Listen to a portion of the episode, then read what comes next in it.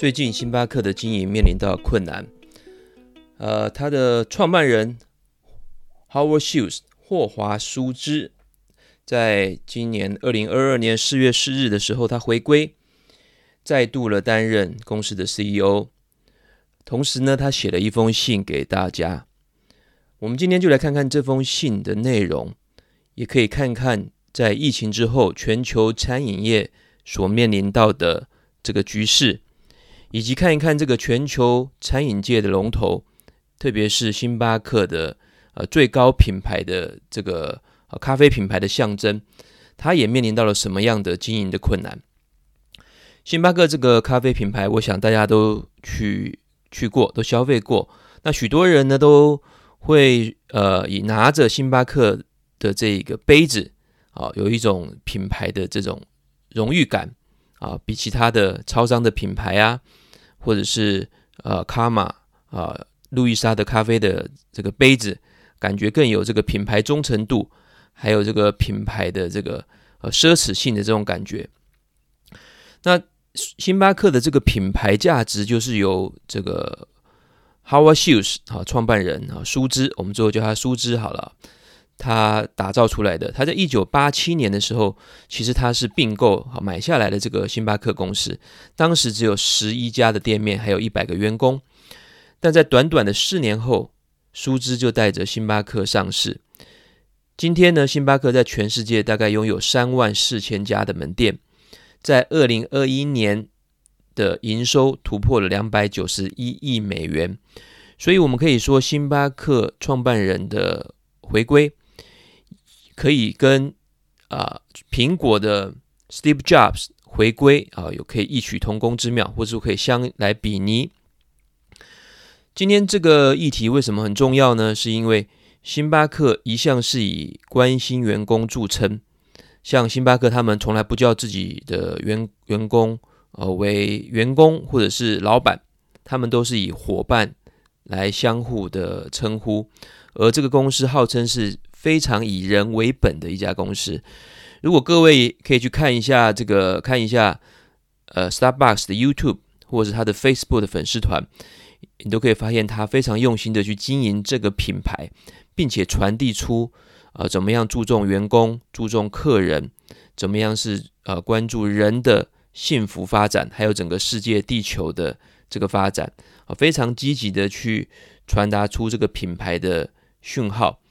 跟其他的性价比比较高的竞争品品牌咖啡店来讲，有很大很大的这个不同。所以呢，我们今天就想要来看一看这个创办人如何透过一封信来团结员工，塑造出我们是个命运共同体，而且达到了管理最高的境界，也就是将公司的利益跟个人的利益结合，也就是我们常常说的愿景、使命、价值观。像阿里巴巴的马云也常说，所谓公司要成长，必须靠愿景 （vision）、mission，就是使命、价值观 （value） 啊。特别是一开始的小公司，就要强调这样子的愿景、使命、价值观，才能够逐渐的成长，才能够让员工能够呃有向心力、团结的呃在里面一起工作啊。反而不是说等到成长为一个世界大公司再来谈这一块啊，而呃，星巴克的概念就是有满意的员工就能够创造出美好的服务。我记得十多年前我在大陆出差的时候，呃，我到深圳，那个时候深圳才刚开始发展没多久，呃，地铁都还没有几条通，已经开通。那我到当地去出差，那很多地方我不熟，我就会找刚开的星巴克啊，因为那个时候数量也不多，进去里面坐一坐。然后对于这个城市的了解，因为我要去做市场调研嘛，我都习惯去星巴克找一个员工，问他一下说：“哎，请问一下你们的附近有没有什么新开的商场、新开的百货？哦，那有没有什么好吃好玩？最近有没有什么特别的事情？那我待会该怎么样坐车？怎么样走过去？那每一次星巴克的员工都会非常热情，态度服务好啊，态度非常好的来跟我聊。”他的这些想法，也让我获得不少的资讯。甚至呢，他会拿出他们里面的这个传单，告诉我说：“你看，我们这家店就在这边，那我们其他的店在这个地方、这个地方、这个位置。你只要去我们每一个分店的位置，几乎就是我们这个城市的主要商圈。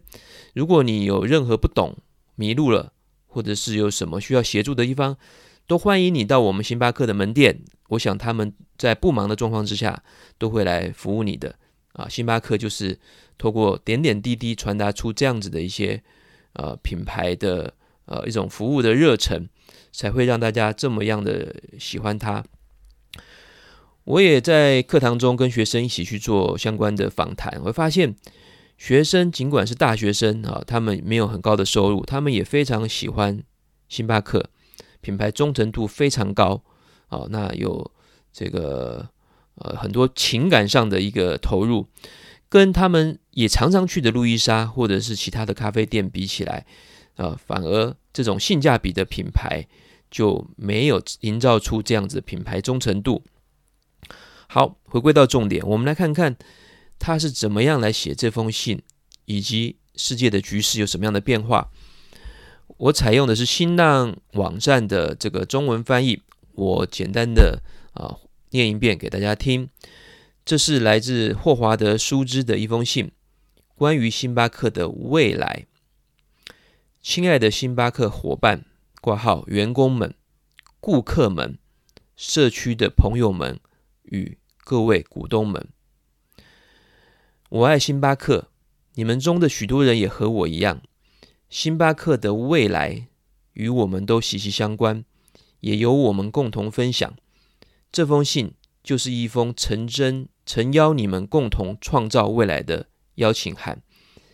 这是我作为 CEO 回归的第一封信。好，以上这个地方的开场就把大家都卷入了啊！这个是一个很厉害的一个传达的沟通方式，就是这个品牌不只是我的，不只是员工的，不只是股东股东的，而是大家的。所以呢，我们是一条船上的人啊！所以当你的摄入程度，当你跟这个品牌的情感在一度被确认的时候，呃，这样的讯息传达就会更有力。好，以下我继续念。我们的公司就如很多公司一样，正身处被重构的世界，面临各种新的常态，新承受压力的供应链，新冠疫情造成的重大影响，持续加剧的紧张局势和政治动荡。多元文化共融，以及新一代年轻人对企业责任的全新要求。此时此刻，作为星巴克，我们要么选择直接面对挑战，要么就袖手旁观。好，这边就提到了整个服务业，星巴克还有最典型的咖啡界所面临到这个困难点。疫情造成的店开开关关，那许多人被面临着呃停止工作。可能会有更大的这个压力，因为没有薪水嘛，哈，对于自己前途未卜的这个未来啊，感受到很大的压力。另外一点就是，咖啡产地的咖啡的原料啊，咖啡不断的成本上升，就算咖啡的成本不上升，运送咖啡的仓储货柜也持续上升，所以这个呃，中南美洲跟非洲原本的咖啡产地的成本增加，希望。原本希望寄寄望越南的咖啡豆能够来来填补这个压力，结果越南的疫情又增加啊，所以所以所以说是可是呃面临到不断的这个困难，而持续持续的政治动荡啊，譬如说现在的这个乌克兰战争了啊，乌克兰和俄罗斯的战争啊，就是一个典型的代表。那咖啡店里面用了很多的面包，这些食材呢，也造成了像小麦啦、黄豆啦这些的大涨，所以这个成本的上升是一个很重要的、很重大的挑战。不只是星，不只是星巴克，我想未来很多的企业在这短时间的两三年之内都会受到影响。另外一点要特别提到的就是，呃呃，多元文化的共融以及新一代年轻人对企业责任的全新要求，越来越多年轻人他们进入星巴克。对于工作的内容，还有薪资的要求，还有对星巴克的这个呃品牌的价值观，跟老一辈可能有所不一样啊，他们呃不同的观念可能会造成公司的管理方式的改变。那最典型的就是最大的这个挑战，也是这封信的主要原因，就是呃近期有星巴克的不少店的员工想要加入工会，正在筹组工会中。所以对于一个以人为本的星巴克，呃，最自豪的这一块啊，大家看过电影都知道，美国的工会常常哦群群起来跟劳方啊，跟劳方跟代表劳方来跟资方来做谈判抗争啊，所以常常会啊显示出哦是不是某个企业对员工不好，而星巴克呢，呃，也准备面临这样子的一个挑战。好。啊，所以说呢，这这种种的挑战呢，造成呢，星巴克在今年第一季的呃经营绩效的呃公布，虽然呢营业额有达到目标，但是它的毛利率是有下降的。而在呃创办人舒舒兹回回归的这短短的这段时间，它的股票仍然是持续的下降，下降了大概十个 percent 啊，这个可以说是非常非常高的。好，那我们继续往下念。我之所以回到公司，正是为了与你们所有人一起描绘下一个星巴克，一家富有使命感、不断进化的公司，一家每个人都能勇于承担的公司，一家我们齐心协力为世界带去积极变化的公司。我要做的第一件事，就是花。时间和伙伴们待在一起，去激励大家发声，去了解我们为了成为这家的公司，这样的公司已经在做的一切，去创造，去直面挑战。我希望我们中的每一个人都能够做到彼此坦诚，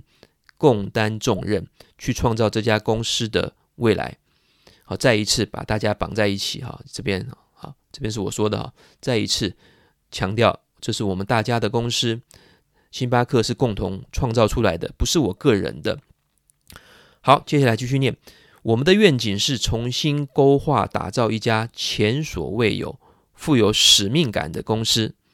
我们创造价值，是因为这家公司就是为了我们与我们之中的每一个人，与我们所有利益相关方分享成功而设计的。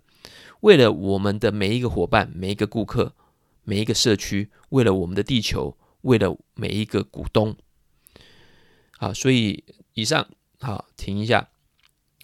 使命感、价值又出现了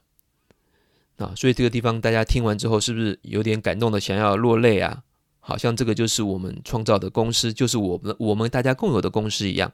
好，接下来我们继续念。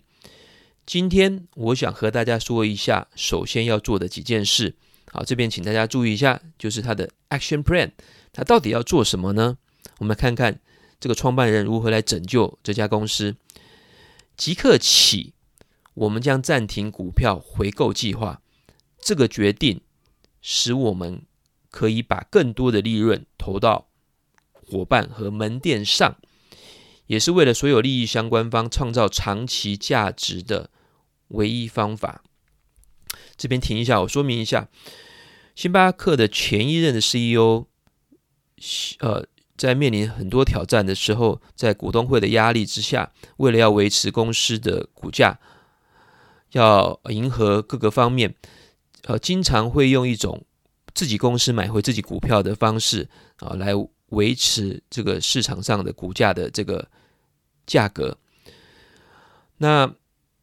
舒兹创办人回来了。他有更大的这个凝聚力、向心力，还有这样子的一个使命感，还有能够让各方能够满意的做法。所以他第一件事要决定的就是在未来三年，大概要停止收购两百亿美元的股票回来，而把这些钱用在未来的投资。投资在哪里？门店的创新，还有伙伴上。